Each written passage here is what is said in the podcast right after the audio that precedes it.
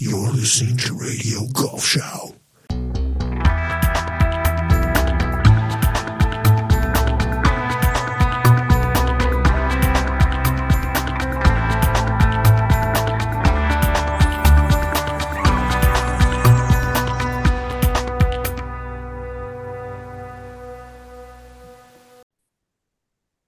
Guten Tag, meine Damen und Herren, und herzlich willkommen zu dieser Episode von Radio Golfschau. Ähm, wir wissen nicht warum ähm, und äh, wir fragen auch nicht warum. Es ist uns eigentlich auch egal warum, äh, aber unsere Hörerzahlen sind in den letzten vier Monaten durch die Decke geknallt. Danke dafür. Äh, wir sind ja auch erst drei Jahre auf Sendung. Heute im Programm ähm, Boys and Girls sprechen wir über etwas ganz Wichtiges. Ähm, zu Gast ist bei uns ähm, Felix Höttker. Felix ist der Sprecher ähm, der Grünen Jugend im Land Niedersachsen. Und äh, ich habe in, in der Zeit ähm, einen kleinen Artikel gelesen und ähm, der ging so. Die Bewässerung von Golfplätzen sollte nach Ansicht der Grünen Jugend bei Wasserknappheit deutlich eingeschränkt werden ähm, war die Headline in, in der Zeit. Und dann das Zitat, eine derartige Ressourcenverschwendung für einen Sport, den sich die allermeisten Menschen nicht leisten können, ist schlichtweg nicht hinzunehmen, sagte grüne Jugendsprecher Felix Höttger der Hannoverschen Allgemeinen Zeitung. Die rot-grüne Landesregierung sollte entsprechende Schritte bis hin zu einem möglichen Bewässerungsverbot für die Golfplätze im Bundesland Niedersachsen prüfen und einleiten. Boom. Ähm, Felix, herzlich willkommen. Ähm, vielen Dank, dass du die Einladung äh, angenommen hast, ohne zu zögern. Äh, es ging ruckzuck. Ich habe dich angeschrieben, du hast zurückgeschrieben. Wir haben noch, am gleichen Tag noch telefoniert. Jetzt haben wir ein paar Tage gebraucht, ein Datum zu finden, aber du bist hier. Ähm, herzlich willkommen, lieber Felix. Und ich freue mich drauf. Und ich möchte gleich mit der Frage anfangen. Ähm, mit, dem Zitat, das, was da in der Zeit stand. Wie, wie meinst du das? Ja, äh, danke erstmal für die Einladung. Ich finde es auch total äh, interessant, hier heute bei euch zu sein. Ähm, ich kann gerne total äh, starten mit dem Zitat. Ich glaube, ähm, das ist so ein bisschen im Kontext zu setzen. Also du hast ja eben schon gesagt, wir sprechen heute über Klimakrise und damit vielleicht auch so ein bisschen über Ressourcengebrauch, ähm, Wasserverwendung etc. Und grundsätzlich muss man da vielleicht erstmal so eine Analyse treffen, die wir gerade sehen. Ähm, Im Kontext der Klimakrise wird eigentlich ganz, ganz viel verhandelt, was vielleicht auch so Grundzüge einer Gesellschaft sind. Und ich persönlich in meinem politischen Engagement stelle mir da sehr häufig Gerechtigkeitsfragen eigentlich in, der, ähm, in meiner Analyse, in meinem politischen Wirken. Und äh, in den letzten Wochen und Monaten reden wir ja leider durch die Auswirkungen des Klimawandels oder der Klimakrise schon sehr viel über Dürren, über Trockenheit, über ausfallende Ernten etc. Da ist in Niedersachsen eine Debatte rund um Wassereinschränkungen hochgekommen. Also sehr viele Landkreise, zu dem Zeitpunkt waren es, glaube ich, bereits acht äh, Landkreise äh, und acht sollten folgen, die Einsparungen äh, vorgenommen haben. Das heißt, ähm, die gewisse Wasserrationierung vorgenommen haben, die Stufenpläne ähm, erstellt haben, beziehungsweise die vielleicht auch Bürgerinnen und Bürger aufgefordert haben, weniger Wasser zu verwenden. Und wir haben uns dann schon so ein bisschen äh, die Frage gestellt, naja, äh, in welchem Kontext findet das eigentlich statt? Also wer soll eigentlich wo Wasser gerade einsparen? Und da haben wir gemerkt, naja, die Privathaushalte sollen gerade äh, Wasser einsparen. Aber wir haben in ganz, ganz vielen anderen Stellen noch gar nicht demokratisch diskutiert, für was wir gerade eigentlich Wasser verwenden und was nicht. Wasser ist gerade eine knappe Ressource. Und äh, da ist uns äh, tatsächlich sind uns verschiedene Dinge aufgefallen. Da gab es Klimagruppen, die haben, glaube ich, in Spanien Golfplätze besetzt. Ich glaube, auf Sylt war es auch so, dass dann in Golflöcher, glaube ich, Pflanzen gesät worden sind, um so ein bisschen auf vielleicht eine soziale Schieflage ähm, in der Ressourcenverteilung aufmerksam zu machen. Und ja, da muss man sagen, also wir als Grüne Jugend sind da vielleicht nicht die Fachpolitiker und müssen da nicht diplomatisch sein und haben dann so ein bisschen vielleicht auch polemisch, darüber können wir gleich nochmal reden und da bin ich auch äh, bereit, mir neue Dinge anzueignen oder zu lernen, so ein bisschen diese Golfplatzdebatte mit aufgegriffen. Weil ich würde schon sagen, es gibt wahrscheinlich einen Zusammenhang zwischen Einkommen und, äh, und Sportart, die dann wahrscheinlich irgendwo bei hohen Einkommen und Golf endet. Ähm, nichtsdestotrotz äh, bin ich mir auch dessen bewusst, dass nicht nur reiche Leute Golf spielen. Ähm, genau, und diese Debatte wollten wir damit dann sozusagen anregen, aber im Endeffekt geht es gar nicht so sehr darum, jetzt den Golfsport zu verbieten, sondern eher eine grundsätzliche Debatte in der Gesellschaft zu führen. Wer, für was nutzen wir eigentlich gerade Ressourcen und ähm, wie sehen da vielleicht auch gerade soziale Schieflagen aus? Das vielleicht ein bisschen als Einleitung. Ja, ja, ähm, ja den Golfsport, Golfsport verbieten. Ähm, also ähm, das, das schafft ihr nicht. Ähm, ich sag mal, äh, deine Aufgaben als, ähm, als Sprecher der Grünen Jugend, ähm, du äh, äh, vertrittst die Grüne Jugend nach außen, vor allen Dingen gegenüber der Presse. Das habe ich von, von eurer Internetseite einen Überblick über die Tagespolitik und politische Diskussionen hast du. Ähm, und durch Pressearbeit oder die Teilnahme an Veranstaltungen dafür zu sorgen, dass die grüne Jugend sich aktiv in öffentliche Auseinandersetzungen einbringt. Und ich hoffe, dass heute keine Auseinandersetzung ist, sondern dass es wirklich ähm, ein Voneinanderlernen ist und ähm, dass man vielleicht auch etwas bewegen kann. Denn äh, wenn, wenn man das liest und, und gerade als Golfer ist das, tut es ein bisschen weh, sage ich mal, weil es ja für uns nicht einfach nur ein Sport ist, sondern eine Lebensart und, und ein Lebensstil und weil es gerade nicht teuer ist. Das ist eins von den drei großen Mythen, die wir ja auch in der Golfschau immer versuchen anzugreifen. Golf ist teuer, Golf ist schwer und Golf dauert lange. Das stimmt alles gar nicht. Ähm, nicht und ähm, keiner in der Gesellschaft, ob das in Deutschland ist oder irgendwo, keiner hört gerne Verbote. Ja, und wenn dann das Wort da äh, Verbot steht, geht gleich schon der Blutdruck hoch, denn, denn ähm, man fragt sich, okay, Klimakrise, alles klar, und das, da, da beschäftigt sich der Golfsport ja auch mit. Ähm, man fragt sich, was vernünftig ist, und ich denke, äh, so ein Verbot oder darüber zu sprechen, ich weiß nicht, ob es jetzt schon an den Herrn Mayer, Herr Mayer heißt der Umweltminister in, in Dings, in Niedersachsen, rangebracht worden ist. Ähm, es geht ja nicht an die Wurzel. Nicht? Es, ist genau, es, es, es erinnert mich ein bisschen an die Sache wie, okay, ähm, wir verbieten Plastik-Strohhelme. Äh, ja, ähm, ich meine, du musst mal die Zahlen im Deutschen Verband für Plastikindustrie angucken seitdem. Ja, steil nach oben. Ähm, deswegen, keiner, ähm, kein, keiner mag, äh, mag, mag Ver Verbote. Ähm, fangen wir vielleicht beim Wasser an. Ja, wenn wir, wenn wir, wenn wir dürfen. Es ist wichtig, denke ich, zu fragen, ähm, um welches Wasser geht es? Mhm. Ja, ähm, es gibt, und ich bin bei, bei weitem kein Wasserexperte, aber es gibt Trinkwasser, Grundwasser und graues Wasser. Mhm. Ähm, es gibt in Deutschland vielleicht, es gibt in Deutschland übrigens 700.000 Golfer ähm, auf, sag ich mal, 700 Anlagen, 700 Clubs ungefähr, sowas in der, sowas in der Gegend.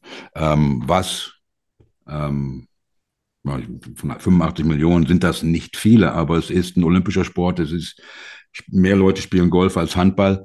Ähm, und von den 700 Anlagen wird eine Handvoll mit Trinkwasser ähm, beregnet. Und das ist Kacke. Das geht gar nicht. Die, diese, diese Golfplätze, diese Golfclubs, ähm, die werden irgendwann zumachen. Und das ist auch gut so, finde ich. Ja, das geht gar nicht. Ähm, dann werden Golfplätze beregnet mit, ähm, äh, mit Grundwasser und auch mit, ähm, mit äh, Brauchwasser. Ähm, Fußballplätze. Äh, ich weiß nicht, wie, wie viel es in Deutschland gibt. Ich glaube, es gibt 24.000 Fußballvereine in Deutschland. Wenn jeder ein oder zwei Plätze hat, äh, die beregnen alles fast mit, äh, mit Trinkwasser. Ähm, Vielleicht sollte man beim DFB anrufen und sagen, also Jungs, ähm, warum die Golfer? Ich meine, du, hast gesagt, ähm, das, man, man, kann sich den Sport nicht leisten. Ist das irgendwie, ähm, ist, sind, sind wir ein easy target für euch, wie die Reiter und wie die Tennisspieler vielleicht, die ja übrigens auch nur mit Trinkwasser beregnen ihre Plätze, nicht, nicht mit anderem Zeug?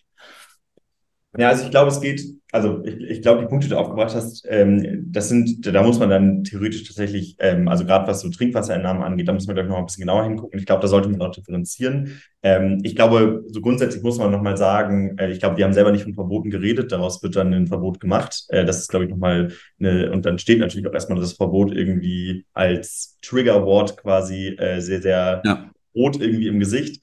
Ähm, genau, das ist, glaube ich, nochmal wichtig zu differenzieren, dass wir bisher nicht von Verboten geredet haben. Und ich glaube, wenn wir uns das mal so angucken, ähm, warum, warum nimmt man sich jetzt Golfplätze raus? Ich glaube, und das kann man einerseits in Deutschland diskutieren, ich finde sogar die Diskussion in Europa noch viel spannender, weil da gibt es tatsächlich ja Untersuchungen zu, dass äh, Golfplätze ja insbesondere in sehr, sehr sonnenintensiven Gegenden sind. Also ich glaube, so in Katalonien sind sehr, sehr viele Golfplätze überproportional als beispielsweise in ähm, ja, jetzt wahrscheinlich in Niedersachsen gerade. Ich glaube, Niedersachsen waren es so 70 bis 80. Also da, da sind die Debatten vielleicht noch ein bisschen spannender. Jetzt nochmal vielleicht zur Frage, warum, warum Golf?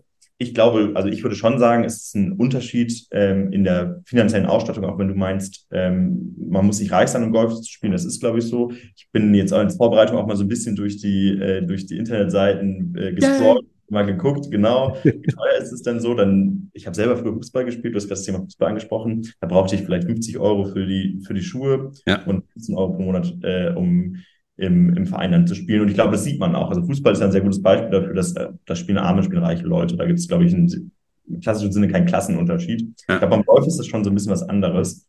Ähm, wenn wir jetzt sehr krass gucken, dann sieht man, so eine Grundausstattung ist, glaube ich, da schon teurer. Und das ist schon so ein bisschen die Frage, naja, wer hat Zugang zu dem Sport eigentlich? Und ich, ich habe es auch wohlwollend gesehen, dass da die Vereine immer mehr versuchen, das sozial äh, egalitärer zu machen, also ausgeglichener zu machen, mehr Leuten zur Verfügung zu stellen. Aber am Ende des Tages ist es, gerade wenn sozusagen die Einschränkung nicht ähm, den Golfsport beispielsweise, wenn wir Wassereinschränkungen haben und Trinkwassereinschränkungen haben, ähm, und jetzt nochmal beim Trinkwasserbeispiel zu bleiben, wenn die sozusagen gerade nicht die, äh, die Golfplätze treffen, dann haben wir da eine soziale Schieflage hin. Das muss gar nicht die Grundvoraussetzung sein, dass, ähm, dass Golf ein teurer Sport ist, sondern einfach die Tatsache, dass relativ viele reiche Menschen oder wohl situiertere Menschen sich diesen Sport leisten können und dann sozusagen, wenn wir einen, gleichzeitig sehen, dass beispielsweise es Orte gibt in Deutschland, wo Freibäder geschlossen werden, ähm, und gleichzeitig sehen, dass Golfplätze sozusagen noch verbessert werden könnten, äh, über die Besserung, genau Besserung können wir gleich mal reden, ähm, dann sind wir da erstmal grundsätzlich in eine soziale Schieflage drin. Ich glaube aber, der Punkt ist, und da würde ich sozusagen auch sagen, man muss das Ganze auch nochmal so ein bisschen in der Medienlogik sehen. Ich glaube, um eine Debatte anzustoßen, äh, muss man, glaube ich, manchmal ein Stück weit zuspitzen. Und ich glaube, das, was sozusagen dahinter steht, ist ja, sprechen wir in den Maßnahmen, die wir treffen müssen, um die Klimakrise na, um der Klimakrise, um auf die Klimakrise zu reagieren, oder rede ich noch gar nicht von einem Verursacherprinzip, ich rede nur davon, welche Anpassungen muss man machen. Nehmen wir da, berechnen wir da soziale Schieflagen ein? Also ist es, berechnen wir in der Debatte ein, dass es einen Unterschied macht für eine arme Person, wenn sie in einer Dachgeschosswohnung wohnt, oder für eine reiche Person, ob sie ein, äh, ob sie ein Einfamilienhaus mit Klimaanlage hat? Berechnen wir das in der Debatte ein? Und ich muss zugeben, manchmal muss man solche Debatten, also in meiner Funktion, du hast ja auch gerade gefragt, was ich sozusagen mache, ein Stück weit zuspitzen. Und vielleicht sind der Golfer dann teilweise ein easy Target für, für eine soziale Frage. Ähm, da würde ich auch sagen, dass das äh, kann passieren, dass das so ist. Also, dass man das Wort Sylt, Golf oder Cricket oder sonst irgendwas manchmal so mit, mit Bildern assoziiert und vielleicht auch manchmal mit Feindbildern, das kann schon sein. Ich glaube aber trotzdem, die, die grundlegendere Frage, welche soziale Schieflage gibt es eigentlich gerade im Kontext der Klimakrise, ist eine viel relevantere Frage. Und wenn das dann zum, auf dem Rücken der Golfmenschen äh, passiert ist, und ich habe es auch in den Kommentierungen gesehen, dann tut es mir vielleicht über dem Teil leid. Äh, ich hoffe, Sie können es verkraften. Ich habe auch gesehen, äh, vielleicht noch als letzten Punkt, dass diese, also zumindest in Niedersachsen, die auch sehr doll getroffen waren. Ich habe äh, gelesen, eine Stellungnahme, dass mir mehrfach Diffamierungen vorgeworfen sind, worden sind. Äh, das fand ich dann schon eine spannende, eine spannende Wortwahl. Und genau, da wurde ja auch der Umweltminister Christian Mayer nochmal adressiert. Aber der Punkt ist eigentlich, es geht eigentlich, es geht gar nicht ums Golf, um Golfplätze, es geht eigentlich um eine Ungleichheit in der Gesellschaft und wie man auf die reagiert im Kontext der Klimakrise. Ja, ja da, da, was du gerade angesprochen hast, war die Stellungnahme vom ähm, Golfverband Niedersachsen-Bremen von, ähm, von dem Geschäftsführer Hinrich Arkenau, der genau das gesagt hat, dass äh, ähm, der Golfverband Niedersachsen kann und wird solche haltlosen Äußerungen, Äußerungen nicht unkommentiert lassen ähm, und so weiter, bla bla bla. Ähm, ja, äh, da hat er auch recht. Ähm, aber das freut mich ja schon fast. Das ist ja, ja. fast schon eine, eine, eine, eine, Widmung oder eine Ehrung, wenn äh, ein Golfverband sich so sehr äh, getriggert fühlt oder äh, angestachelt fühlt äh, durch eine Äußerung eines, äh, ja, von einer eigentlich, ich will jetzt nicht sagen irrelevanten, aber schon eher kleineren Jugendorganisation. Ähm, oh, irrelevant seid ihr nicht. Jetzt aber aber ähm, nochmal, um auf, auf die Kohle zurückzukommen. Nicht? Du hast gesagt, das ist teuer. Und man, man, man liest ja dann auch Sachen. Und, und, und ähm, äh, ich meine, für 150, 200 Euro kann ich dich ausrüsten von oben bis unten. Ähm, es gibt aber auch Golfer, die kaufen sich für 500 Euro Golfschuhe. Gibt's auch. Ja, und dann kaufen sie sich für 2000 so ein Gerät, das man vor sich herschiebt. Das braucht man alles nicht. Und du hast Spanien angesprochen und ähm, auch gerade bei, bei der, ähm, bei der Bewässerung und all solchen Sachen, da hinken wir als Deutschland hinterher. Auf Mallorca wird jeder, einzig, jeder einzelne Platz mit Brauchwasser beregnet. Da, da sehe ich überhaupt kein, kein Problem mit. Ja, in, in den USA werden auch viele äh, Plätze mit, mit Brauchwasser, Brauchwasser ähm, beregnet. So. Ähm, und du hast, ähm, du, du hast ja auch gesagt, dass, ähm, dass diese, diese Klimakrise ähm, ja auch ähm, eine Klassenfrage ist, so wie ich dich verstanden habe. Muss man sich einen klimafreundlichen Stil leisten können? Habe ich das richtig verstanden? Also, das ist eine sehr gute Frage. Ähm, ich würde sagen, also die Klimakrise ist eine Klassenfrage in zweierlei Hinsicht. Also einmal sehen wir, dass, wenn wir auf die Verursachung der Klimakrise gucken, dass reiche Menschen ein Vielfaches an Verantwortung tragen in Bezug auf die Verursachung der Klimakrise im Vergleich zu armen Menschen. Ich habe letztens, ich glaube, vor ein paar Tagen einen Artikel in der Taz gelesen, da sind Superreiche verbrauchen bis zu 4000 Mal mehr CO2 als der Durchschnittsbürger in Deutschland. Also wir haben auf der Verursachungsseite eine enorme Schieflage und die hängt nicht damit zusammen, dass reiche Menschen irgendwie rück, deutlich rücksichtsloser leben. Es hängt einfach mit Reichtum zusammen. Also Reichtum ist einfach CO2-intensiver. Wenn ich mit einem Privatjet von Hamburg nach Sylt fliege, brauche ich mehr CO2, als wenn ich mit, mit der Regionalbahn von, äh, von Hamburg nach Sylt fahre. Vielleicht das ist ja ein Ingenieur, der Windanlagen baut und der, indem er so schnell unterwegs ist, noch viel mehr CO2 sparen kann, indem man ja. Kann ja sein. Ja. Aber das, das haben wir sozusagen auf der Verursacherseite. Und wir haben gleich auf der Anpassungsseite genau das gleiche Problem. Also das habe ich ja eben schon gesagt, wenn man in der heißen Dachgeschosswohnung ähm, wohnt, dann hat man eine andere Anpassung an die Klimakrise, als wenn man im Einfamilienhaus mit Klimaanlage liegt. Und ich glaube, da zeigt sich sozusagen einerseits eine Verursachung und gleichzeitig eine Anpassung, dass wir eine enorme soziale Schieflage haben. Und gleichzeitig hast du es gesagt, eben dann, und da haben wir vielleicht auch unterschiedliche Meinungen, wenn man versucht, Klimaschutz über den Markt zu regeln. Das heißt, wenn man zum Beispiel den CO2-Preis enorm in die Höhe steigt und sagt so, ja, ähm, genau, das wird jetzt einfach teurer, wir versuchen es über den Markt zu regeln, dann hat man ja auch eine so komplett soziale Schieflage da drin, weil dann können sich nur noch reiche Leute beispielsweise den Flug nach Mallorca leisten. Dann kann sich die Arbeiterfamilie den Flug nach Mallorca nicht mehr leisten, mhm. weil die Bepreisung von, von Emissionen dann einfach zu hoch ist. Und deswegen glaube ich, dass es im Prinzip zeigt sich in der Debatte rund um die Klimakrise, in der Anpassung und Verursachung, ähm, die gesellschaftliche Ungleichheit, die wir aber auch in ganz, ganz vielen anderen Bereichen eigentlich sehen. Und äh, deswegen müssen wir in Maßnahmen einerseits zur Reduzierung der Klimakrise und gleichzeitig zur Anpassung der Klimakrise eben eine soziale Schieflage mitdenken, weil ich glaube auch, und das ist vielleicht der letzte Punkt, ich glaube dann, wenn man die sozialen Schieflagen eben nicht mitdenkt, das sehen wir sehr gut, glaube ich, gerade in dieser Debatte rund um das Heizungsgesetz, dann wird man auch keine einzige Klimaschutzmaßnahme äh, durchbringen können. Denn wer hat denn schon Lust auf Transformation und auf Veränderung, wenn, wenn die nicht sozial abgesichert ist? Also dann entstehen ja gerade Abstiegsängste, wenn äh, die Kohlekumpels ihres Arbeitsplatzes nicht sicher sind, wenn die Leute Angst haben, dass ihre Arbeitsplätze wegrationalisiert werden und so weiter. Deswegen glaube ich, dass keine Regierung irgendeine Art von Fortschritt in der Klima, äh, in Klimafragen macht, wenn sie die soziale Frage nicht beantwortet hat. Ähm, was, was gibt es denn für Alternativen und was gibt es für Maßnahmen? Ich meine, die, die jetzt wirklich Sinn machen und an die Wurzeln gehen. Ich habe gesagt, am Anfang, genau wie diese Plastikstrohhalme, geht ja das Verbieten oder das Andeuten von Verbieten ähm, von solchen Sachen ähm, ähm, nicht an die Wurzel des, des Problems. Ja, ja. ich meine, ich, ich, ich weiß es nicht. Ich meine, vielleicht ist, hat, hat das, die Wasserkrise auch was damit zu tun, dass Wasser viel, viel zu billig war. Ich weiß es nicht. Ähm, es ist, ist Wasser ein Grundrecht. Ich meine, was da mit, mit Nestle auf uns zukommt, das ist ganz was anderes. Ähm, ähm, aber ähm, was, was, was, was, was schlagt ihr denn vor? Ich meine, gibt es konkrete Sachen, das machen wir denn? Denn für mich, ähm, und ich hatte ähm, das Glück, an der American University unter dem gleichen Professor wie Petra Kelly zu studieren. Ähm, ähm,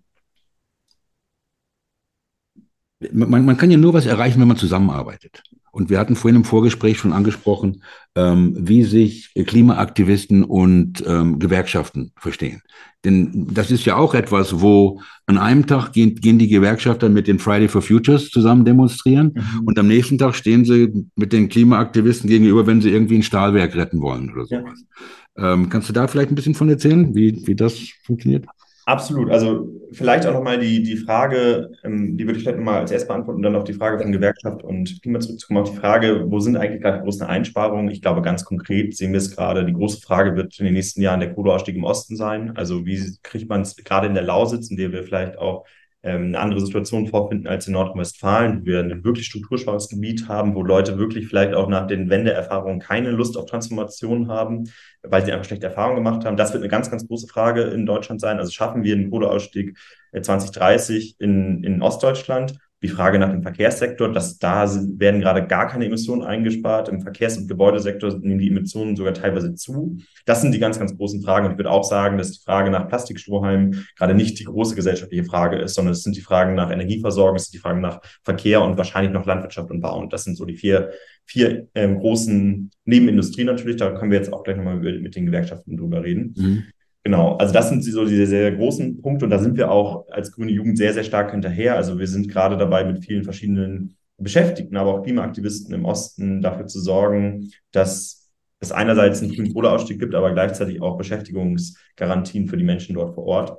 Und ich glaube, das, was du gerade meintest, es ist gerade eine strategische Frage auch einer Klimabewegung und von Klimaaktivisten. Ähm, warum gab es in den letzten Jahren eigentlich äh, Mehrheiten für Klimaschutz? Warum sickern die gerade ab und warum gab es vielleicht auch so ein Gegeneinander Ausspielen von, du meintest es gerade, ich habe das selber erlebt beim Tagebau von Gewerkschaften, die ja ein berechtigtes Interesse daran haben, dass, es, dass die Beschäftigten eine gute Anstellung haben, dass die Jobs nicht einfach wegrationalisiert werden und Klimaaktivisten, die eigentlich wollen, dass es keine fossilen Jobs mehr gibt.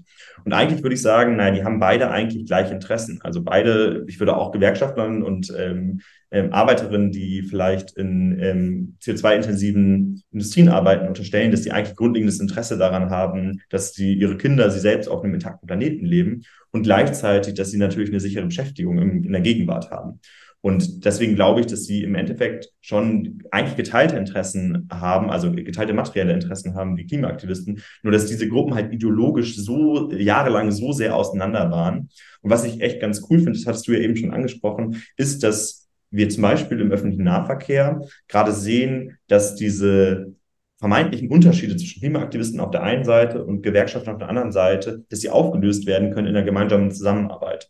Ähm, hier in Niedersachsen wird im nächsten Jahr der TVN, das ist ein Tarifvertrag verhandelt, der insbesondere ganz, ganz vielen Leuten im ÖPNV zugutekommt. Und äh, natürlich haben, ähm, haben Beschäftigte im ÖPNV ein Interesse daran, dass sie gute Arbeitsbedingungen haben. Und Klimaaktivisten haben Interesse daran, dass es mehr Busse und Bahnen gibt, als dass der ÖPNV ausgebaut wird. Aber es wird keinen besseren ÖPNV geben, wenn man nicht die Busfahrerinnen und die Busfahrer dafür hat. Das heißt, man braucht gute Arbeitsbedingungen. Das heißt, die Klimaaktivisten sind darauf angewiesen, dass es gute Arbeitsbedingungen gibt. Und äh, die ähm, Gewerkschafter und die Beschäftigten haben aber ein enormes Interesse daran, dass Klimaaktivisten sich beispielsweise mit ihnen verbünden weil die Klimaaktivisten haben ein gutes Mobilisierungspotenzial, können gut Demos äh, organisieren etc. und haben vielleicht auch medial so eine Art von Deutungsmacht. Und äh, da gibt es total spannende Zusammenschlüsse unter dem Kampagnennamen Wir fahren zusammen, machen, macht da Verdi, also die Gewerkschaft, Dienstleistungsgewerkschaft, wo ganz viele Busfahrer und Busfahrer organisiert sind und Klimaaktivisten da gemeinsame Sache. Und ich würde sagen, das ist ein total spannendes Projekt, wie, wie dann auch, ja, wie man sieht, dass vermeintliche Leute, die sich früher gegenüberstanden, ähm, auf einmal zusammenarbeiten und für die gleichen Interessen eintreten. Das sehen wir momentan in der Kohleindustrie und vielleicht auch beim Stahlwerk noch nicht. Aber was nicht ist, kann ja noch werden. Ja, ähm, was, was, was müssen wir denn machen, um die Klimakrise zu bewältigen? Ich, also ich glaube tatsächlich, das ist ein bisschen meine These, ich glaube, wir müssen Ungleichheit bewältigen. Ich glaube, wir müssen, solange es Ungleichheit in diesem Land gibt, in dem Maß, in dem es jetzt gerade gibt, wird man keine Mehrheiten für, für den Klimaschutz organisieren können. Und wenn jede möglichen, ja, drastischen Einschränkungen, wir sehen es jetzt bei dieser, bei dieser Debatte rund ums Heizungsgesetz, ähm, wird man die nicht organisieren können, sondern sie werden auch massive Widerstände treffen, weil Menschen einfach reale Abstiegsängste hat. Deswegen ist, glaube ich, die soziale Frage, auch wenn sie jetzt irgendwie fachfremd im Klimakontext wird, eine total relevante Frage. Und dann glaube ich, dass wir irgendwann in der sozialen Sicherheit halt auch an die Grundsätze unseres Wirtschaftssystems ran müssen. Also ein Wirtschaftssystem, was quasi Ressourcen ignoriert und auf ständiges Wachstum setzt, ist unkompatibel mit einer Welt, die klare planetare Grenzen hat. Also ich glaube sozusagen in dem Hier und Jetzt müssen wir in Deutschland, aber auch global Menschen vor allem eine soziale Sicherheit geben, damit sie sich Klimaschutz leisten können, damit sie keine Angst haben vor Transformation, also nicht nochmal die gleichen Erfahrungen machen wie viele Leute in Ostdeutschland äh, seit den 90er Jahren. Und grundsätzlich müssen wir uns als Gesellschaft fragen, naja, warum, äh, warum haben wir diese Klimakrise eigentlich? Und das ist meine These, die, das hängt total eng mit einem Wirtschaftssystem zusammen, was nicht kompatibel mit planetaren Grenzen ist. Übrigens auch nicht kompatibel mit, mit sozialer Gleichheit oder mit sozialer Gerechtigkeit. Welches Wirtschaftssystem äh, meinst du da? Also ich glaube, in Deutschland würde man sagen, die soziale Marktwirtschaft, ich würde sagen, also grundsätzlich ist es der Kapitalismus, glaube ich, am Ende des Tages. Also ich glaube, der Kapitalismus sorgt für Ungleichheit, soziale Ungleichheit, beutet Menschen und am Ende des Tages auch Natur aus. Was dann sozusagen als Lösung steht, das kann man, glaube ich, diskutieren, aber ich glaube, da sind sich auch viele Ökonomen und Ökonomen dieser Welt einig, dass das Wirtschaftssystem, wie es jetzt gerade global passiert, für eine Ausbeutung von Ressourcen, aber auch eine Ausbeutung von Menschen und damit auch Ungleichheit ähm, sorgt. Ja, ähm, ja, Un Ungleichheit und äh, können wir gleich auch nochmal vielleicht auf Chancengleichheit zu sprechen kommen. Aber also, also ihr, ihr plädiert dafür, dass ähm, ähm, ein, ein, ich sag mal, eine radikale ähm, ähm, Verstaatlichung oder Demokratisierung ähm, der Produktion. In, also in einigen Teilen. Mr. Marx mal gesagt hat. Genau, in, in einigen Teilen schon. Ich würde sagen, also genau, eine Ver Vergesellschaftung haben wir jetzt zuletzt vor allem bei Energiekonzernen ähm, gefordert. Da wird es, glaube ich, sehr, sehr deutlich. Also wir hatten ja in diesem Jahr Verstaatlichung, also oder im letzten Jahr Verstaatlichung der Gazprom-Firma, äh, der Gazprom-Tochterfirmen beispielsweise, also äh, als Antwort quasi auf den russischen Angriffskrieg in der Ukraine. Und da sieht man immer wieder, dass eigentlich Kosten, also in Form von Klimakrise, in Form von Tagebauten, die zerstörerische Landschaften hinter sich lassen, vergesellschaftet werden und die Gewinne privatisiert werden. Also Energiekonzerne wie RWE und weitere haben Milliarden Gewinne gemacht und wir als Gesellschaft tragen momentan eigentlich die Kosten. Und da sieht man anhand zum Beispiel des Energiesektors, dass das ein Prinzip ist, was total schwierig eigentlich mit demokratischen Werten äh, und auch mit einer Demokratie als Ganzes in Einklang gebracht werden, wenn immer nur die Kosten vergesellschaftet werden und einzelne Aktionäre und einzelne ähm, Profiteure davon Gewinne erzielen. Und ja, ich, ich vertrete die These, dass Grundzüge des Lebens, die raus aus einem krisenhaften Kapitalismus genommen werden, dass die auch vergesellschaftet werden sollten. Ich glaube, bei Energiekonzernen ist man da auch nicht relativ weit, aber es ist, glaube ich, schon Ansatzpunkte. Also die Bundesregierung hat jetzt de facto Energiekonzerne, zumindest die Gazprom-Firmen, ähm, vergesellschaftet bzw. verstaatlicht, wenn auch nur für einen kurzen Teil. Und die Debatten sieht man beispielsweise auch in Kommunen. Es gibt immer mehr Kommunen, die ihre Stadtwerke beispielsweise gerade wieder versuchen zu entprivatisieren, weil es total risikoreich ist, so was Grundlegendes wie die Energieversorgung äh, in privater Hand und damit sozusagen auch marktabhängig zu gestalten. Also eine, eine effektive Umweltpolitik ähm, muss deiner Meinung nach an der Produktion ansetzen. Ich würde sagen, ja. Also ich würde sagen, gerade in so einem Energie- oder CO2-intensiven Sektor wie der Energiewirtschaft ist es total wichtig, dass wir als Gesellschaft darüber entscheiden, ähm, was produziert wird und wie es produziert wird. Und ich glaube, wir merken ja gerade in diesem Hickhack ähm, rund um die Kohleausstiege, dass es total schwierig ist, weil dann, also ich weiß nicht, ob du die Debatte rund um Lützerath und dieses Dorf, was da geräumt worden ist, Anfang des Jahres in NRW mitbekommen hast. Da hat sich ein Konzern obwohl allen Leuten klar war, man wird die Klimaziele nicht erreichen, wenn man diese Kohle unter diesem Dorf abbaggert, hat sich so lange dagegen gestellt, bis eine Bundesregierung dann irgendeine Art von Kompromiss ausgehandelt hat, wo allen Leuten klar war, man verletzt damit gerade das Völkerrecht. Und so, so eine Macht haben gerade Energiekonzerne. Und ich glaube, das ist halt sehr, sehr problematisch, demokratisch, aber auch in Bezug auf die Klimakrise, weil wir dann in der Gefahr laufen, dass wir völkerrechtbindliche, verbindliche Abkommen wie das Pariser Klimaabkommen eigentlich nicht einhalten können. Ja. Aber wir haben ja die, die Atomkraftwerke abgeschafft und importieren jetzt Atomstrom aus Frankreich. Ja, das, das, tun wir, äh, das tun wir dann, wenn die Atomkraftwerke in Frankreich laufen. Und das, äh, die Debatte haben, glaube ich, alle Leute, also viele Leute mitbekommen, dass die Atomkraftwerke in Frankreich ganz häufig gar nicht laufen, weil sie zu wenig Kühlwasser haben. Da wären wir wieder beim Wasser, weil die Flüsse zu, zu niedrigen Stand haben. Und de facto war es so, dass wir in, in großen Teilen des letzten und diesen Jahres auch äh, Strom exportiert haben. Das heißt, wir hatten in Deutschland eigentlich gar kein Strommengenproblem, ähm, insbesondere durch die gut ausgebauten Erneuerbaren hier in Niedersachsen oder in Schleswig-Holstein. Ähm, hatten wir eher ein Stromverteilungsproblem, was aber dann vor allen Dingen was mit dem Netzausbau zu tun hat. Also wir sind momentan nicht gut genug in Deutschland da drin, den erneuerbaren Strom, den wir in Norddeutschland produzieren, in den Süden zu bringen.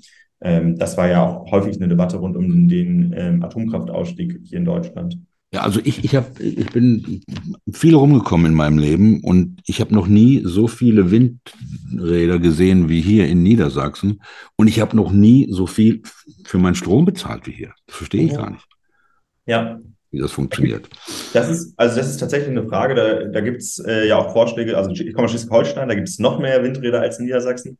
Ähm, und da gibt es Debatten darum, ob äh, das nicht auch eine, eine, regionale Gerechtigkeitsfrage ist, ob es nicht eigentlich einen regionalen Strompreis gibt. Das bringt, glaube ich, gerade insbesondere der Wirtschaftsminister in ähm, Schleswig-Holstein voran, weil es natürlich ungerecht ist, dass wir hier alles voller Erneuerbaren haben, in Süddeutschland die Menschen äh, also sich die südlichen Ministerpräsidenten weigern, ihre Windkraft auszubauen ähm, und man ähm, so einen hohen Strompreis dann zahlen muss. Genau, deswegen gibt es, es gibt durchaus Debatten um regionale Strompreise gerade, wovon wir dann quasi in Niedersachsen sehr stark profitieren würden.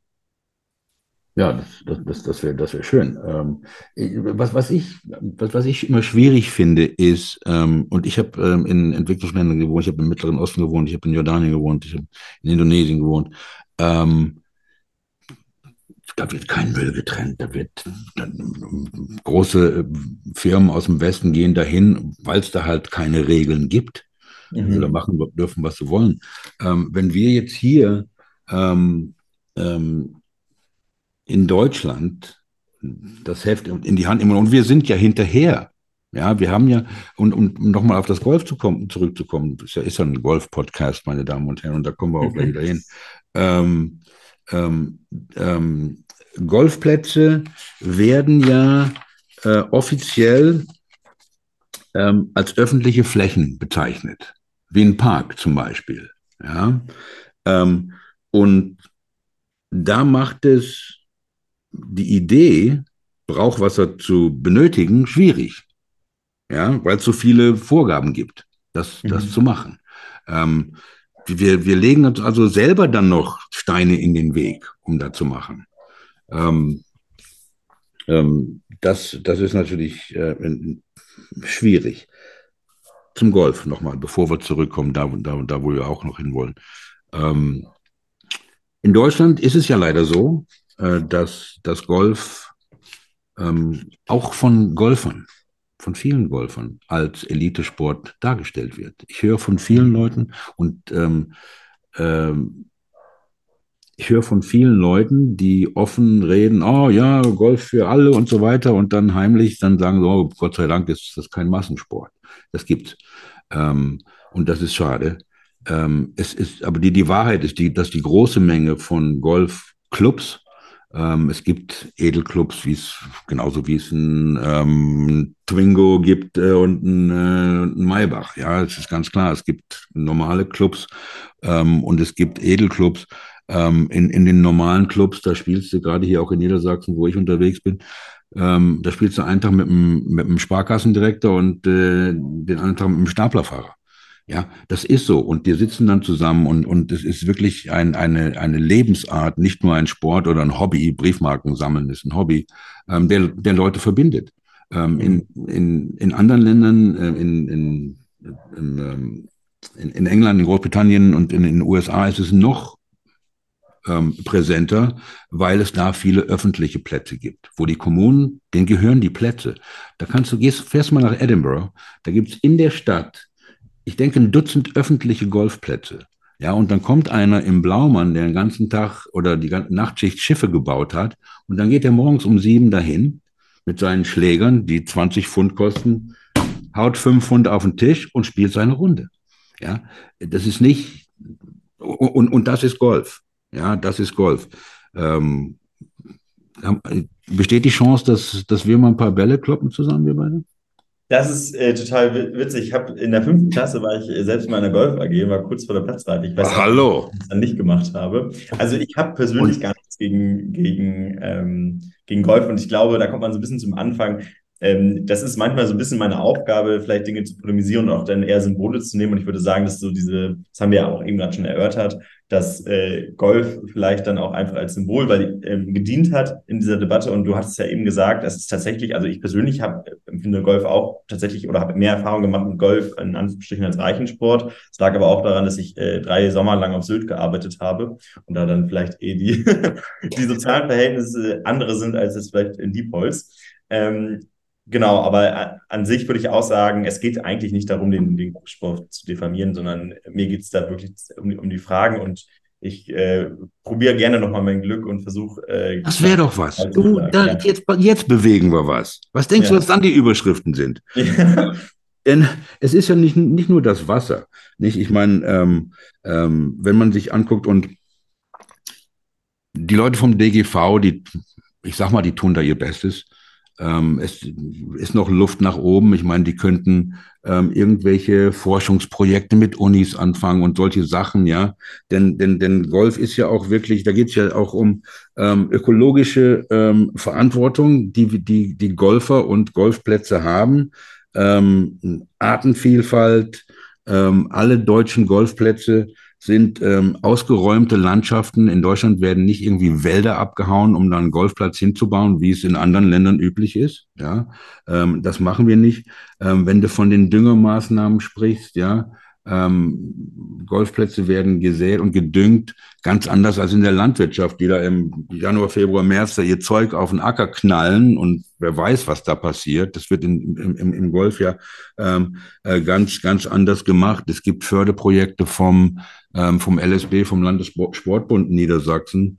Ähm, ich weiß, dass der Golfclub in Sieke ähm, da auch Unterstützung bekommt, äh, gerade in der Beregnung, wo ähm, ultramoderne computergesteuerte Beweg Beregnungsanlage, ähm, die genau misst, dass nichts irgendwie doppelt beregnet wird. Und es wird ja nicht der ganze Golfplatz beregnet. Ich habe auf deiner Instagram-Seite hast du ja auch diesen Dings gepostet und da hat irgendein ein Knaller geschrieben, ja, ein Golfplatz 70, 80 Hektar und so weiter, ja. Ähm, wenn, wenn alles beregnet wird, auf dem wir spielen, sind das 20 Prozent von den 70 Hektar, die beregnet wird. Und wir, wir beregnen ja nur die Abschläge und die Grüns. Wir beregnen ja gar nicht die Fairways. Vielleicht einmal die Woche, wenn es richtig knallt, ja. Ähm, aber da werden auch wirklich Sachen, äh, Sachen gemacht. Ähm, lass uns aber zurückgehen zu dem, was wir jetzt machen, um, denn wir haben ja den Salat. Mhm. Ne? Ähm, und ähm, also ich hoffe, dass die Zuhörer auch und auch dein, dein äh, Publikum, ähm, dass Golf nicht ein Sport für Reiche ist. Ist es nicht. Kann es sein. Ist es aber nicht. Ja, ist es nicht. Und vielleicht können wir ja in Niedersachsen im Landtag mal hingehen und sagen, pass mal auf, Jungs, wir bauen jetzt oder wir, wir bauen jetzt ich glaube nicht, dass wir noch mehr Golfplätze brauchen. Das sage ich mal ganz ehrlich. Ja, mhm. Ich glaub, denke nicht, wir brauchen mehr. Ähm, wir kaufen uns einen Golfplatz. Der Landkreis kauft sich einen, Golf, einen alten Golfclub, wir suchen ja Betreiber und so weiter, wir verlieren ja Plätze. Und dann machen wir einen öffentlichen Platz drauf, wo jeder spielen kann, ohne irgendwie schick angezogen zu sein und, und sowas. Das wäre doch was. Ja, also das, äh, da kann ich in vielen Punkten mitgehen. Ich würde sagen, also meine These ist, glaube ich, nicht Golf ist das Problem, sondern Reichtum ist das Problem. Äh, und der zweite Punkt ist, dass ich natürlich äh, gerade was äh, Sportanlagen etc. angeht, auch gegen eine Privatisierung bin. Und wenn man es dann schafft, äh, dann Sachen für mehr Menschen zur Verfügung zu stellen, demokratische Kontrolle darüber zu haben, auch demokratische Kontrolle in Form der Kommune dann, ähm, wie, wie damit umgegangen wird und wie sozusagen dann vielleicht auch biologische Standards gehalten werden, dann ja. bin ich da auf jeden Fall dabei. Biotop, das wäre doch was. Ähm, aber ja. zur, ähm, zur ähm, ähm Einkommens, Gleichheit, äh, Einkommensverteilung, hast du, glaube ich, gerade gesagt. Ne? Mhm. Ähm, und, und das betrifft ja Chancengleichheit. Ne? Ich denke, ähm, Besitz und ähm, Einkommensverteilung en entsprechen ja der natürlichen Verteilung von Fähigkeiten und Begabung. Ähm, na ja. da würde ich ähm, widersprechen. Bitte? Da würde ich widersprechen. Ja, das darfst du gerne. Ja, ja, ja gerne. Also ich, ich glaube, genau, ich glaube, in Deutschland ist ähm, Einkommen gar nicht so, Einkommen ist schon ungleich verteilt, aber insbesondere das Vermögen ver, äh, ungleich verteilt und das wird in den meisten Fällen vererbt. Also wir haben ganz, ganz, ganz, ganz geringen Anteil an Leuten, die insbesondere in den Millionen und Milliarden, die das selbst erarbeitet haben. Das ist meistens Familienbesitz. Ähm, es ist so absurd in Niedersachsen, um es mal kurz zu sagen, dass die drei reichsten Familien Niedersachsens mehr Vermögen haben als der gesamte Landeshaushalt. Und der gesamte Landeshaushalt ist das, was wir demokratisch über die Leute, die wir gewählt haben, irgendwie verteilen können. Ja. Das heißt, da sieht man, glaube ich, schon mal sehr, sehr gut, was für, eine krassen, was für ein krasser Machtunterschied da eigentlich ist. Und Deutschland ist ein Land, in dem insbesondere, wie gesagt, wie ich es eben gesagt habe, Vermögen vererbt wird. Deswegen glaube ich nicht, dass es irgendeine Art ein Abbild von individueller Leistung etc. ist. Das, was äh, ja vielleicht auch, äh, um mal so einen Kampfbegriff zu nennen, so eine neoliberale Erzählung ist, du bist quasi deines eigenen Glückes Schmied, sondern wenn man sich Bildung anguckt, wenn man sich Startchancen anguckt, dann werden die in Deutschland vererbt. Ein ganz klassisches Beispiel, vielleicht um es nochmal sehr konkret zu machen, wenn ich als aus einer Arbeiterfamilie komme, nach der vierten Klasse und möchte aufs Gymnasium, ähm, nee, Entschuldigung, wenn ich ähm, aus einer Arbeiterfamilie komme und habe Abitur und möchte auf die Uni gehen, dann ist die Wahrscheinlichkeit, dass ich es tue, 20 Prozent. Wenn ich aus einer akademischen Familie komme, das korreliert ja schon auch stark mit Vermögen etc., dann ist die Chance 80 Prozent, wenn ich ein Abitur habe. Hm. Das heißt, mein so, sozialer Hintergrund definiert, welche Chancen ich in dieser Gesellschaft habe. Und das ist jetzt nur in dem Bildungsbereich. In dem Vermögensbereich sprechen wir dann von riesigen Unterschieden. Die meisten Menschen, ganz viele Menschen in Deutschland haben gar kein Vermögen, also haben gar nichts, was sie irgendwie in die Waagschale werfen können. Deswegen würde ich der These, glaube ich, nicht, nicht zustimmen. Ich glaube, ähm, das kann natürlich sein, dass einige Leute glückliche Selfmade-Millionäre sind oder ihr Vermögen selbst erarbeitet haben. Und das trifft vielleicht auch viele Leute in so einer Mittelschicht noch zu. Aber gerade dann, wenn wir über reiche Leute äh, reden, ist es gerade in Deutschland nicht der Fall. Da wird das meiste vererbt. Irgendwo gehört, dass ein Viertel, dass jeder vierte Deutsche so Richtung Mindestlohn unterwegs ist. Ist das, ja. eine, ist das eine akkurate Zahl? Also wir, genau, wir sind gerade, ähm, wir erleben gerade insbesondere durch die Inflation eine enorme äh, Drastik der Ungleichheit. Wir gehen gerade Richtung, jede fünfte Person lebt in Armut. Ähm, das ist, in Niedersachsen lebt jetzt schon jedes fünfte Kind in Armut. Momentan sind es ungefähr sechs, äh, jede sechste Person, ähm, die erwachsene Person, die in Armut lebt. Und wir haben jede fünfte bis sechste Person im Niedriglohnsektor, das heißt in prekären Arbeitsverhältnissen, das heißt schlechte Bezahlung, unsichere Jobs, wenig Kündigungsschutz etc. Mhm. Also das nimmt gerade enorm zu, ja. Ähm, die, die, diese, wenn wir, wenn wir, wenn wir jetzt den Klimawandel angehen, ja, ähm, dann verlieren wir ja Jobs. Wie, wie, wie, stellt ihr euch, wie stellst du dir das vor? Wie, wie kannst du das mir erklären? Ja. Ähm, wie dann Jobs, ich meine, man hört, dann werden die Leute umgeschult und alles so ein Zeug. Ich meine, ähm, wer soll das bezahlen? Also ich glaube, wir gewinnen Jobs. Ich glaube, wir gewinnen, wenn wir es klug machen, ganz viele Industriearbeitsplätze. Also wir brauchen beispielsweise im ÖPNV, wir brauchen neue Schienen, wir brauchen neue Busse, wir brauchen neue Straßenbahnen. Das schafft enorme Jobs. Wir brauchen ganz viele erneuerbare Energien. Wir brauchen neue Solaranlagen, wir brauchen neue Windräder etc. Das sind, wenn es gut läuft, sind das gute Industriearbeitsplätze. Und ich würde sagen, es ist eher eine Verteilungsfrage von Jobs. Also ich kann es verstehen, wenn Leute gerade beispielsweise Kohlekumpel sind oder wenn sie in der Kohle gearbeitet haben, dass die sich schon gerade fragen, okay, wo lande ich da eigentlich? Aber ich glaube, es ist Aufgabe der Politik, ähm, da für eine Verteilung quasi von Arbeit zu sorgen. Das heißt, mhm. Menschen, Menschen einerseits Sicherheit zu geben und gleichzeitig auch Weiterbildungsperspektiven und gleichzeitig denke ich auch, ich bin kein Mensch, der sagt, dass wir keine Industriearbeitsplätze mehr brauchen. Das heißt, wir brauchen auch Arbeitsplätze, die zum Beispiel äh, dadurch existieren, dass grüner Stahl produziert wird, beispielsweise. Deswegen, also würde ich sagen, es gibt immer noch genug Arbeit. Ähm, ich glaube trotzdem, dass, und das ist, glaube ich, gar nicht so eine Klimafrage, sondern eher eine Digitalisierungsfrage, dass die Produktivität in der Gesellschaft schon zunimmt und dass man irgendwann auch demnächst nochmal äh, Debatten um vielleicht die 30-Stunden-Woche oder die 25-Stunden-Woche äh, sich stellen kann, weil wir als Gesellschaft einfach produktiver werden ähm, und uns es leisten können, weniger zu arbeiten. Aber ich glaube, im Kontext der Klimakrise wird es weiterhin hoffentlich auch gut bezahlte ähm, Arbeitsplätze geben. Ja.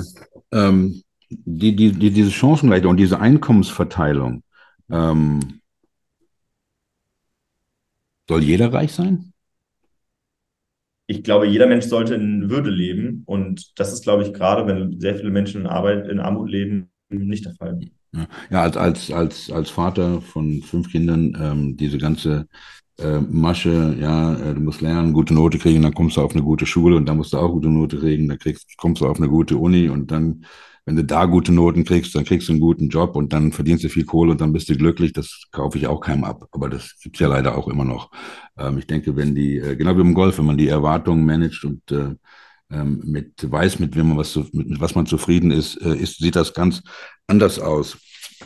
Ähm, und jetzt diese Jungs und äh, ich, ich rede manchmal so, weil ich viel lange in Amerika gewohnt habe die Damen und Herren, die Frauen und Männer, ähm, die jetzt unterwegs sind und sich auf die Straße kleben und auf Golfplätzen die Löcher zu betonieren.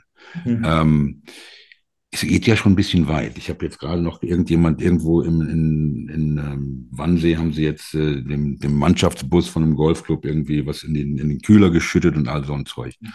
Das ist schon ziemlich krass. Ne? Also ich bin da ehrlich, ich halte nichts davon, sich auf die, die Straße zu kleben. Ich glaube, man muss sich so zwei Fragen stellen. Die erste Frage ist, ist das gerade strategisch klug, um Mehrheiten für Klimaschutz zu organisieren und vielleicht auch gerade die Leute, die ich angesprochen habe, das heißt Leute in niedrigen Lohnschichten, Leute mit prekärer Beschäftigung, um die gerade für Klimaschutz zu mobilisieren? Da würde ich sagen, nein. Muss man sich trotzdem als Gesellschaft die Frage stellen, warum sind Leute so verzweifelt, sich auf die Straße zu kleben? Ja, die Frage sollten wir uns stellen. Und da glaube ich, das muss man differenzieren und das muss man, glaube ich, auch in der Debatte aushalten, dass man da zu zwei unterschiedlichen Antworten kommt. ich würde sagen, eine Politik sollte sich schon Gedanken machen, warum Menschen zu so einem Mittel des Anklebens, ich meine, das ist doch absurd, sich auf, mit, mit, äh, mit Kleber auf die Straße festzukleben, ähm, weswegen Menschen zu solchen Mitteln greifen. Und ich glaube, es hat damit was zu tun, dass ganz, ganz viele Menschen hoffnungslos sind und gerade nicht das Gefühl haben, dass Politik ernsthaft ihr Leben und damit auch die Klimakrise regeln kann. Hm. Ja, ich, ich denke, das sind auch viele Leute, die, die wissen gar nicht, was los ist. Ich meine, das sind genau die, die Leute, die äh, T-Shirts von Metallica anhaben und noch nie Metallica gehört haben. Ähm, so, so schätze ich die ein. Ähm, jetzt nochmal, es geht ja und nochmal zu dem, zu dem, zu, zu, deiner Aussage da mit den, mit den Golfern, die wir jetzt schon auseinandergepflückt haben und ich bin froh, wie wir das gemacht haben. Ähm, aber das ist ja, du fängst ja bei einer ganz kleinen Sache an. Natürlich ist es wichtig, dass ähm, ähm, auf der, auf der Mikroebene gespart wird. Ähm, und, und dann denke ich mit der Hoffnung, dass es sich nach oben entwickelt. Ähm, nicht, ähm, ähm, Herr Habeck war gerade in Indien bei der G20. Ähm, die konnten sich noch nicht mal einigen. Die haben gar nichts, nicht weil Russland und China und Saudi-Arabien da und Südafrika sagen, ja, ja, ja. Ähm, das erinnert mich ein bisschen an die Trickle-Down-Economy von Ronald Reagan. Mhm. Da, da ging es halt nur in die andere Richtung. Ah, von oben, das kommt irgendwann mal runter. Und das ist auch ein ganz großer Grund, warum wir jetzt die, den Salat haben, den wir haben, weil das nicht funktioniert ist. Und das ähm, von unten anzugehen, ähm, ähm, erinnert mich ein bisschen daran. Wie kann man das wie, wie kann man das global anfangen? Ich meine, ist, ist, es, ist es wie, wie damals äh, Workers of the World Unite oder sowas? Oder ist es, wie, wie kann ich mir das vorstellen? Also, du hast es ja so ein bisschen belächelt. Ich glaube tatsächlich, dass die Konfliktlinie, Konfliktlinie gerade zum Beispiel nicht ist irgendwie globaler Süden gegen globaler Norden, also die reichen Länder gegen die Armen, sondern es ist im Endeffekt, ist es eine Frage, und da be benutze ich jetzt zwei sehr alte Begriffe, aber es ist die Frage nach internationalem Kapital und internationaler Arbeiterklasse. Also die Frage ist, ähm, Menschen in, in Indien leiden ja genauso unter, ähm, unter den Auswirkungen eines Wirtschaftssystems wie Arbeiter in der Kohle, die gerade ihren Job verlieren, glaube ich. Deswegen glaube ich schon, dass es da geteilte Interessen gibt. Ähm, und ich glaube schon auch, dass wir da auch zwischen Leuten, die eigentlich, also Menschen jetzt die in Indien beispielsweise wohnen und von der Klimakrise betroffen sind, haben ja eigentlich die gleichen Interessen wie Menschen, die in Ahrtal gerade ihre, ihr Zuhause verloren haben. Die sind auf unterschiedliche Art und Weisen, aber sind ja beide erstmal ähm, betroffen von den Auswirkungen der Klimakrise und haben deswegen, glaube ich, gleiche Interessen und haben vielleicht auch Interessen an einem Wirtschaftssystem, am globalen Wirtschaftssystem, was einerseits die Lebensgrundlagen schützt und gleichzeitig aber auch ein gutes Leben im Hier und Jetzt ermöglicht. Deswegen würde ich schon auch sagen, dass es im Prinzip wieder so eine internationale Solidarität zwischen Arbeiterinnen und Arbeitern braucht, das glaube ich schon. Ähm, und gleichzeitig würde ich trotzdem sagen, dass diese Debatten rund um, naja, sollten wir jetzt hier in Deutschland im Hier und Jetzt anfangen, ähm, hilft es überhaupt was, wenn es im globalen Maßstab geht? Na, ich würde schon sagen, auch ein deutsches, Deutschland hat eine Verantwortung und äh, es wäre scheinheilig sozusagen. Haben wir. wir haben eine Verantwortung, also auf jeden Fall. Verantwortung. Jeder einzelne von uns, ja, das, das auf jeden Fall. Genau. Ähm, ich glaube, insbesondere die Politik in Deutschland hat, hat da eine Verantwortung. Und deswegen würde ich sagen, ja, es ist sinnvoll hier auch. Wir sollten jede Debatte auch bis ins Kleinste runterbrechen. Aber da trotzdem nicht die großen gesellschaftlichen Fragen außer, außer Sicht zu lassen. Das hatten wir eben ja schon erörtert. Also ist es gerade sinnvoll, über eine Transformation der Industrie zu reden oder über Plastikstrohhalme? Ich will die Plastikstrohhalme nicht diskreditieren, aber ich glaube, da ist, äh, ist für mich die relevantere Frage gerade, wie wir unsere Industrie beispielsweise entkarbonisieren. Ja, ja aber in, in vielen Ländern, wo, wo diese, diese Energiekonzerne und so weiter verstaatlicht sind, was ja in, in Deutschland haben wir auch mit der Bahn, das sind ja aber dann auch immer noch Aktiengesellschaft, ähm, da ist dieser, ähm, ähm, ein, diese, die Einkommensverteilung ja noch extremer als, als bei uns. Ich meine, gerade in Ländern wie in, in, in Russland und in China und in, im Mittleren Osten, ich, ich meine, ich habe in Jordanien gelebt. Amman ist die teuerste Stadt im Mittleren Osten, teurer mhm. als Dubai. Ähm, Durchschnittseinkommen sind 300 Dollar im Monat. Ja. Die Leute sitzen rum und machen gar nichts. Es, ist, es ist unglaublich. Ähm, ja. ich, ich, ich, ähm, ich, ich kann das nicht äh, ähm, als, als ehemaliger Politologe kann ich mir das nicht vorstellen, ähm, wie, das, wie das funktionieren würde. Aber ähm, ich, ich, wenn, das, wenn du das denkst, dann ist das cool. Ja, also ich glaube, ich, ich glaube, ähm, genau diese, das sind schon sehr unterschiedliche Kontexte, würde ich schon sagen. Also ich mhm. glaube, wenn man in Deutschland ähm, etwas, ein Energiekonzern wie RWE beispielsweise gerade wieder in eine demokratische Bestimmung ähm, bringt, ist das etwas anderes auf Grundlage unseres gesellschaftlichen Systems, auf Grundlage einer einigermaßen stabilen Demokratie, als wenn man das in einem autoritären Staat macht. Das ist, glaube ich, klar. Und ich glaube, ich würde auch nicht sagen, dass ähm, in Deutschland das der Übel aller Ungleichheit ist. Es gibt in Deutschland Ungleichheit und es gibt in anderen Ländern auch Ungleichheit. Das heißt aber nicht, dass wir es irgendwie gegeneinander ausspielen sollten, sondern dann wäre mein politisches Ideal, dass wir Ungleichheit in Deutschland genauso bekämpfen wie die Ungleichheit in Jordanien beispielsweise. Also das ist für mich gar kein Risiko. Ja. Ähm, so, was wollte ich hier noch sagen? Ich wollte noch eine Sache, eine Sache sagen. Ah ja, ähm, ich bin auch ein großer Kritiker von wie Golf in der Öffentlichkeit ähm, ähm, gezeigt wird manchmal, wie habe ich ja schon gesagt. Ja, es gibt, äh, ich habe ähm, ähm, Werbung gesehen von Golfclubs in, ich sag mal, in Mitteleuropa, ganz vorsichtig, ähm, die sagen, äh, die, die werben damit, äh, spielen Sie unseren Golfkurs, äh, wir beregnen unsere Fairways. Ja, und, und ähm, die werben damit mhm. indem sie Wasser ausgeben und äh, äh Wasser verschwenden, was sie gar nicht machen müssen. Aber das hat ja auch damit zu tun, weil wir in den Medien diese makellosen Golfplätze gezeigt kriegen, die super grün sind im Fernsehen und alles, wo die Profis spielen und so weiter. Ähm, und dann haben, dann denken wir, das verdienen wir auch.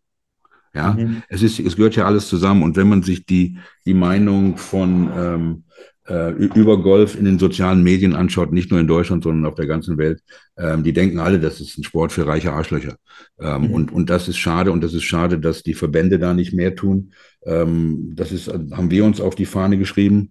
Ähm, ich denke, wir haben heute einiges geschafft, ähm, lieber Felix. Ich möchte dir noch eine Sache sagen. Ähm, warum ähm, warum Golf oder das Golf doch wirklich nicht so schlecht ist. Denn es, ja, ähm, es, es gibt ähm, eine Initiative, die heißt äh, äh, Lebensraum Golfplatz. Ähm, und ähm, es gibt es in Hessen, in Baden-Württemberg und in Rheinland-Pfalz.